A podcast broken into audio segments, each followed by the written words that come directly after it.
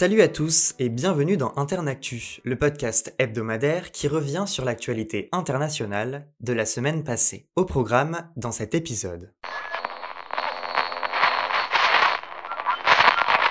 Alors que le premier anniversaire de la guerre en Ukraine approche, le pays a été la cible de nouveaux missiles dans la nuit de mercredi à jeudi. Evgeny Prigogine, patron du groupe paramilitaire russe Wagner, a déclaré que Bakhmut, l'épicentre actuel des combats dans l'est ukrainien, ne sera pas conquise par Moscou avant mars ou avril. Pour prendre Bakhmut, il faut couper toutes les routes d'approvisionnement.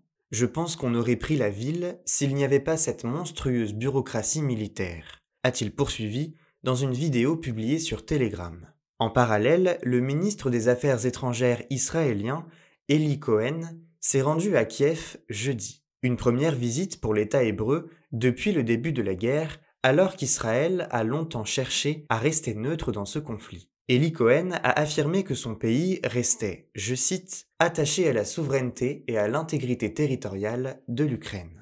De son côté, la Norvège a décidé d'apporter une aide pluriannuelle de 6,8 milliards d'euros à l'Ukraine, une décision saluée par Volodymyr Zelensky. Les États-Unis et leurs alliés européens ont également annoncé préparer de nouvelles sanctions contre la Russie pour le 24 février. C'est une première en Europe. Jeudi, le Parlement espagnol a adopté une loi instaurant un congé menstruel pour les femmes souffrant de règles douloureuses. D'après le gouvernement de gauche, cette mesure doit briser un tabou. La ministre de l'égalité, Irène Montero, membre de la formation de gauche radicale Podemos, a eu ces mots sur Twitter.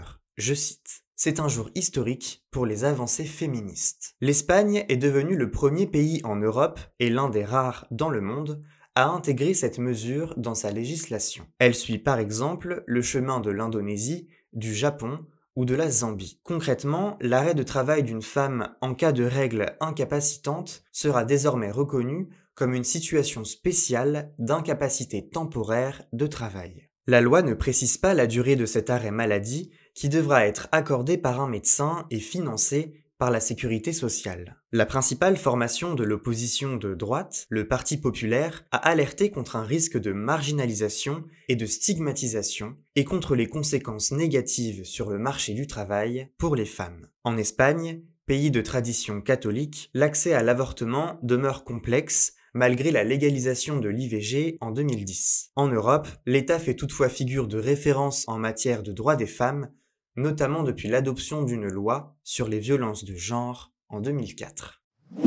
C'est une nouvelle surprise politique. Mercredi, la première ministre indépendantiste écossaise Nicola Sturgeon a annoncé sa démission après huit ans passés au pouvoir. Récemment fragilisée par une loi controversée sur la transition de genre, la dirigeante de 52 ans quittera son poste dès que le Parti national écossais aura désigné un ou une successeur. Dans ma tête et dans mon cœur, je sais que le moment est venu, que c'est le bon moment pour moi, pour mon parti et pour le pays, et j'annonce donc aujourd'hui mon intention de démissionner en tant que Première ministre et chef de mon parti, a-t-elle déclaré lors d'une conférence de presse. Arrivée à la tête du SNP et du gouvernement écossais en 2014, elle avait organisé un référendum d'indépendance la même année. À 55%, les Écossais avaient décidé d'un maintien de leur pays au sein du Royaume-Uni. Mais Nicolas Sturgeon n'a pas abandonné cet objectif et se démène depuis 2016 pour obtenir de la part de Londres un nouveau vote, ce que la capitale britannique refuse. Alors que les Anglais s'étaient prononcés pour une sortie de l'Union européenne en 2016, les Écossais y étaient, eux, fermement opposés. Entrée en politique à 16 ans et forte de plusieurs succès électoraux, Nicolas Sturgeon avait toutefois été secoué par l'adoption en décembre d'une loi polémique facilitant la transition de genre, permise dès 16 ans et sans avis médical. Dans la foulée du vote de la loi, Londres avait indiqué vouloir s'y opposer.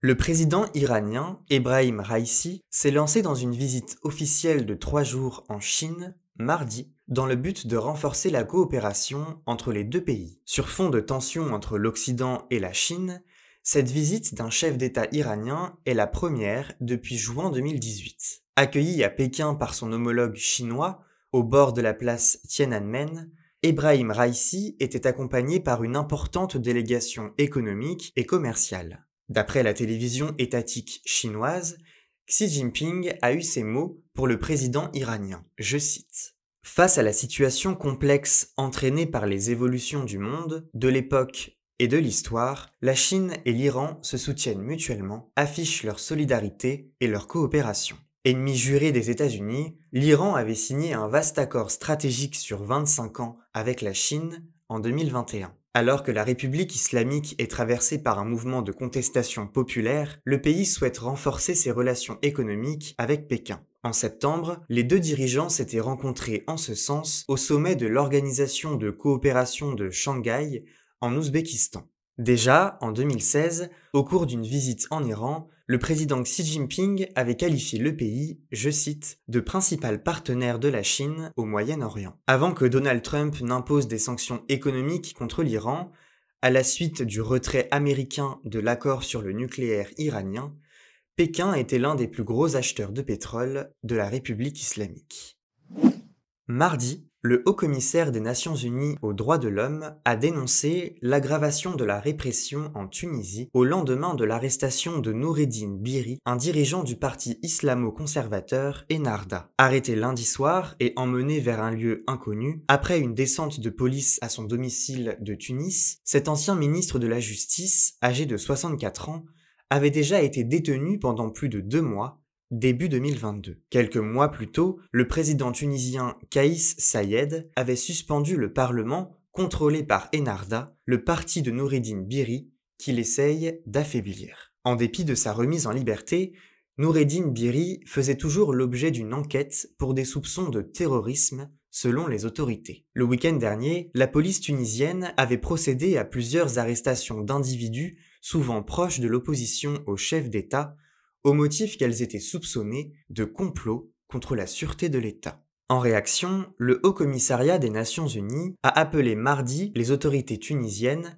à respecter les normes d'un procès équitable dans le cadre de jugements de civils détenus pour avoir critiqué le gouvernement. Il a exhorté le pouvoir tunisien à libérer immédiatement toutes les personnes détenues arbitrairement, y compris celles qui le sont pour des faits liés à leur liberté d'opinion ou d'expression. Depuis le coup de force du président Sayed, plusieurs hommes politiques font notamment l'objet de poursuites judiciaires. L'opposition les perçoit comme des règlements de compte et accuse le dirigeant tunisien de vouloir instaurer un régime autoritaire dans le pays.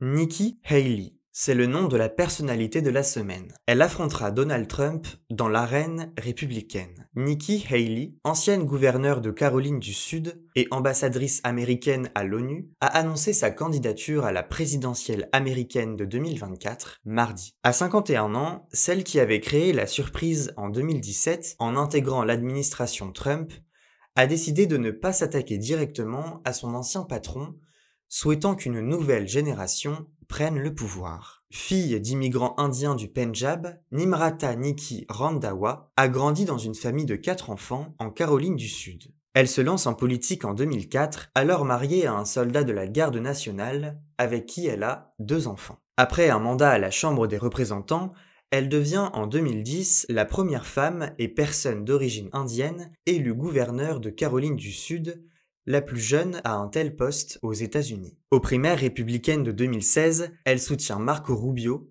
puis Ted Cruz face à Donald Trump. Ce qui ne l'empêche pas de faire un virage à 180 degrés neuf mois plus tard. Même si elle est favorable au traditionnel interventionnisme républicain à l'étranger, elle est alors en charge de la diplomatie américaine isolationniste de Donald Trump à l'ONU. Elle quitte son poste quelques mois plus tard et rejoint le conseil d'administration de Boeing. Aujourd'hui, elle tente d'attirer dans son giron les électeurs républicains les plus modérés. Si Donald Trump a déjà jugé que Nikki Haley était, je cite, beaucoup trop ambitieuse, cette dernière aime répéter qu'elle n'a jamais perdu une élection de sa vie. C'est la fin de cet épisode d'Internactu. Vous pouvez retrouver ce podcast sur toutes les plateformes d'écoute. On se retrouve la semaine prochaine pour un nouvel épisode. Et en attendant, restez informés.